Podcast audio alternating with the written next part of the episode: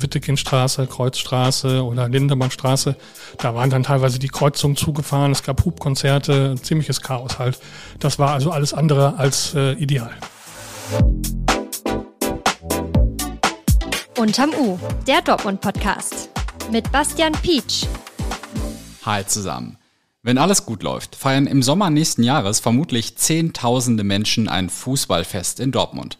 Wir sind nämlich eine der Spielstätten der Europameisterschaft. Vermutlich nicht nur bei mir kommen da Erinnerungen an die Weltmeisterschaft 2006 auf. Allerdings gibt es auch Sorgen, ob das nächstes Jahr alles so klappen wird. Also nicht nur der sportliche Erfolg der deutschen Mannschaft, sondern auch organisatorisch. Rund um das Testspiel gegen Frankreich am Dienstag in Dortmund lief zum Beispiel in Sachen Verkehr nicht alles optimal. Die Polizei musste zeitweise Straßen sperren. Einige Fans verpassten das erste Tor der deutschen Mannschaft, weil sie noch im Stau standen. Darüber, was wir daraus nun eigentlich gelernt haben und wie das im kommenden Jahr besser klappen soll, rede ich gleich mit meinem Kollegen Oliver Vollmerich. Ihr hört Unterm U, den Dortmund-Podcast der Ruhrnachrichten. Steigen wir durch. Update. Laut. Um 11 Uhr werden heute in ganz Deutschland die Sirenen zur Katastrophenwarnung getestet. Auch über Handy soll der Probealarm ausgespielt werden. In Dortmund gibt es 34 Sirenen, die das gesamte Stadtgebiet abdecken. Zu hören sein wird zuerst das Signal für Entwarnung, ein durchgehender Ton für eine Minute. Dann folgt das Signal für eine Warnung, ein auf- und abschwellender Ton, der ebenfalls eine Minute andauert. Im Ernstfall sollten auf den Katastrophenalarm hin feste Gebäude aufgesucht, Fenster und Türen geschlossen und Fernsehen oder Radio eingeschaltet werden. Heute folgt nach dem Probealarm nochmal ein Signal zur Endwarnung. Tragisch. Ein 71-jähriger Dortmunder ist infolge eines Verkehrsunfalls in Lünen gestorben. Der Unfall passierte bereits am 29. August. Die Polizei hat gestern mitgeteilt, dass der Mann verstorben ist. Nach Zeugenaussagen war der 71-Jährige mit einem Fahrrad auf dem Radweg an der Kurler Straße unterwegs. Ein 49-jähriger Autofahrer sei in den Gegenverkehr geraten und habe den Radfahrer erfasst. Der Autofahrer habe angegeben, von der Sonne geblendet worden zu sein. Brandbrief. Oberbürgermeister Thomas Westphal setzt sich für eine Verlängerung der Mehrwertsteuersenkung für Gastronomen ein. Er hat sich dafür an die Fraktionsvorsitzenden der drei Regierungsparteien SPD, Grüne und FDP im Bundestag gewandt. Diese sollten eine Verlängerung oder Verstetigung der Reduktion genau prüfen, heißt es in dem Brief. Hintergrund sind anhaltende Probleme in der Gastro- und Hotelbranche. Eingeführt worden war die Mehrwertsteuersenkung von 19 auf 7 Prozent für Gastronomen als zeitlich begrenzte Ausnahmeregelung während der Coronavirus-Pandemie. Geplatzt. Anders als geplant werden die Bornstraße und die Ewinger Straße doch nicht mehr in diesem Jahr saniert. Die aufwendigen Arbeiten an der Ewinger Straße müssen sogar auf das Jahr 2025 verschoben werden. Laut der Stadtverwaltung gibt es nicht genügend Personal. Wann an der Bornstraße gebaut wird, ist noch komplett unklar. Die Stadt will dort einen neuen, nachhaltigeren Asphalt zum Einsatz bringen. Auch für die Kreuzung der Klönnestraße mit der Kaiserstraße waren für dieses Jahr größere Arbeiten geplant. Sie sollen nun im Sommer 2024 stattfinden. Das Thema des Tages. Im Sommer 2024 findet unter anderem in Dortmund die Fußball-Europameisterschaft statt. Dafür werden selbstverständlich auch viele internationale Gäste erwartet. Schon länger laufen die Planungen dazu, wie diese Menschen sich dann in Dortmund bewegen sollen, zum Beispiel zwischen Innenstadt und Stadion. Am Dienstag hat die deutsche Nationalmannschaft im Signal Iduna Park gegen die französische gespielt. Das Testspiel war ein bisschen auch ein Test dafür, wie denn die Verkehrsführung und die Organisation bei der EM klappen könnte. Und Oliver, wie ist der Test so gelaufen? Naja, man soll ja vorsichtig sein mit dem Begriff Chaos, aber das war schon ziemlich chaotisch.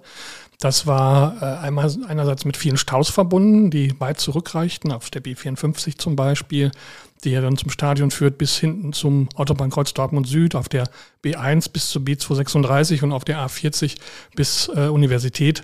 Also da hat man sehr, sehr lange im Stau gestanden und auch auf den Straßen im Umfeld, also Wittekindstraße, Kreuzstraße oder Lindemannstraße, da waren dann teilweise die Kreuzungen zugefahren, es gab Hubkonzerte, ziemliches Chaos halt. Das war also alles andere als äh, ideal. Wie hat man das gemanagt? Ja, das war schwer zu managen, weil, wie gesagt, auf so einer vollbesetzten Kreuzung, da kann man jetzt nicht noch irgendwie ähm, das Ganze dann irgendwie versuchen zu steuern. Äh, teilweise musste dann sogar zum Beispiel von der Stadt die Zufahrt von der B54 auf die B1 dann tatsächlich gesperrt werden. Man hat also eher mit Sperrungen versucht, das Ganze so ein bisschen zu lotsen. Es ist ja generell so, dass die Verkehrslenkung über das Tiefbauamt dann so läuft, dass dann manche Straßen dann speziell gesperrt werden, um dann die Leute direkt auf die Parkplätze zu lotsen. Aber das war so voll, dass man da gar nicht mehr dazwischen kam. Du hast im Umfeld dieser ganzen Anreiseproblematik auch mit Martin Sauer gesprochen. Das ist der Beauftragte der Stadt für die Europameisterschaft. Und der hat einen doch, würde ich sagen, gewichtigen Unterschied ausgemacht zwischen einem BVB-Heimspiel und den Spielen der Europameisterschaft. Hören wir da mal rein. Man muss mobilitätstechnisch unser Stadion immer sehen. Das ist natürlich auf BVB-Spieler angelegt. Deswegen hat es viele Zubringer an verschiedenen Ecken. Das wird sich äh, ändern. Bei, bei der Euro kommen die meisten Menschen aus der Innenstadt. Und das wollen wir auch. Wir wollen ja, dass wir unsere Stadt besuchen und danach zum Stadion gehen. Dadurch haben wir ein bisschen mehr Verkehrsdruck von einer Seite. Ja, mehr Verkehrsdruck von einer Seite. Was heißt denn das? Ja, dass viele dann natürlich aus Richtung Innenstadt kommen, nicht mehr unbedingt über die Autobahn aus Richtung Süden oder aus Richtung Westen und Osten. Andererseits ähm, hat man natürlich auch den Fall, also bei BVB-Spielen ist es ja wirklich so, dass die Leute dann auch ihre gewohnten Wege haben. Das sind ja in der Regel Stammgäste. Wir haben ja über 50.000 Dauerkartenbesitzer die kommen dann regelmäßig und ähm, die haben natürlich ihre Wege, sind auch vorher schon zum Beispiel in der Stadt unterwegs und in den Stammkneipen und gehen dann oft auch zu Fuß oder mit ähm, U-Bahn äh, fahren sie dann zum Stadion. Das ist ganz anders als jetzt äh, an, bei so einem Länderspiel, wo viele auswärtige Besucher kommen, die sich auch in Dortmund nicht auskennen. Das ist schon ein gewichtiger Unterschied, obwohl ja dann mehr Menschen im Stadion sind bei BVB-Spielen, 81.000 ja in der Regel.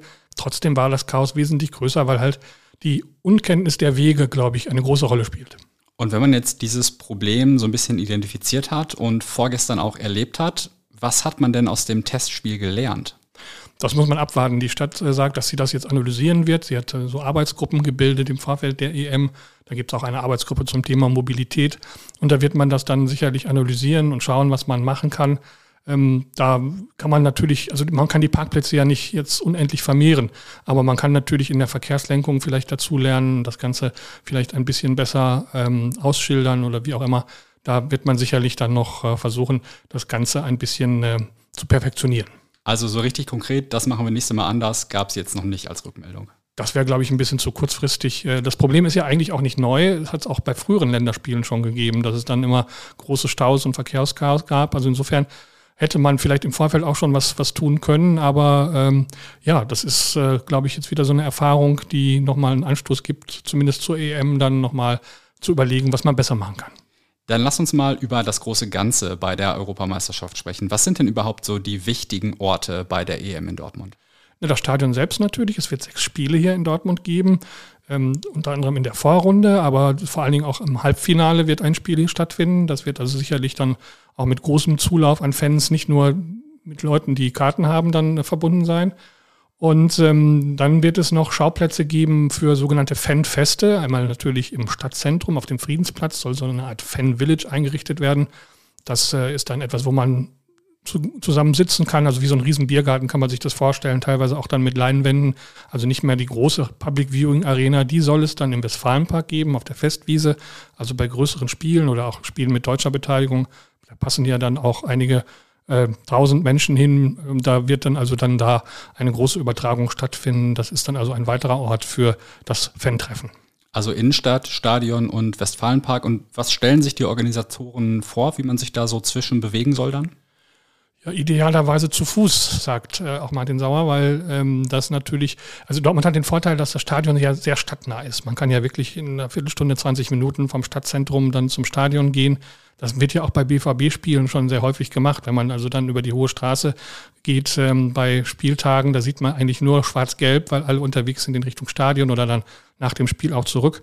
Und so ähnlich stellt man sich das dann auch zur EM 2024 vor, dass also viele Leute ihre Wege zu Fuß zurücklegen und ähm, dann äh, auch natürlich auch mit Bus und Bahn fahren oder eher mit Bahnen dann, aber halt nicht so viel dann kurzfristig mit dem Auto anreisen.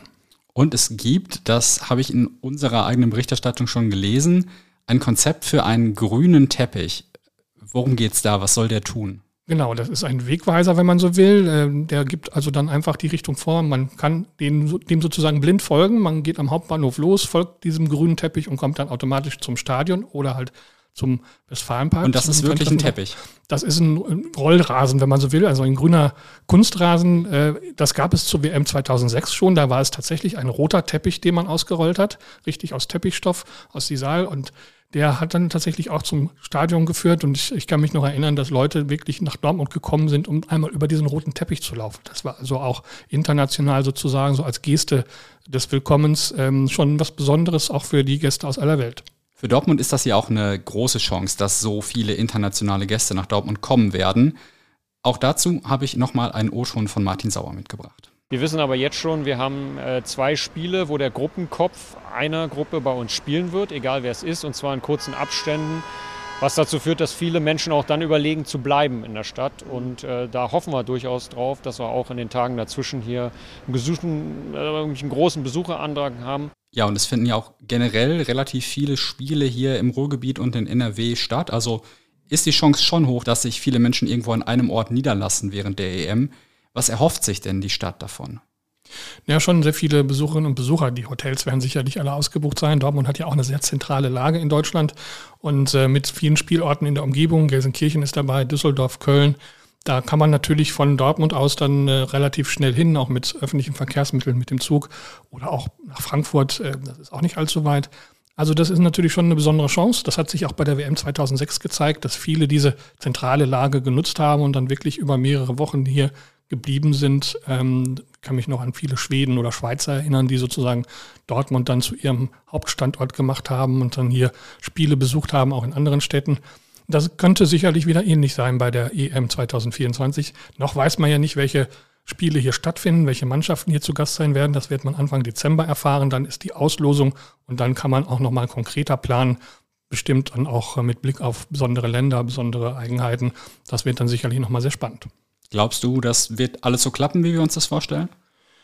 Ja, wie gesagt, man hat immer das große Vorbild des Sommermärchens 2006 vor Augen. Ähm, damals hatte man natürlich auch Glück mit dem Wetter und ähnlichem. Also die Vorbereitungen, glaube ich, sind ganz gut. Ähm, die, die, das Team macht da, glaube ich, eine ganz gute Arbeit, auch fußend auf den Erfahrungen von 2006.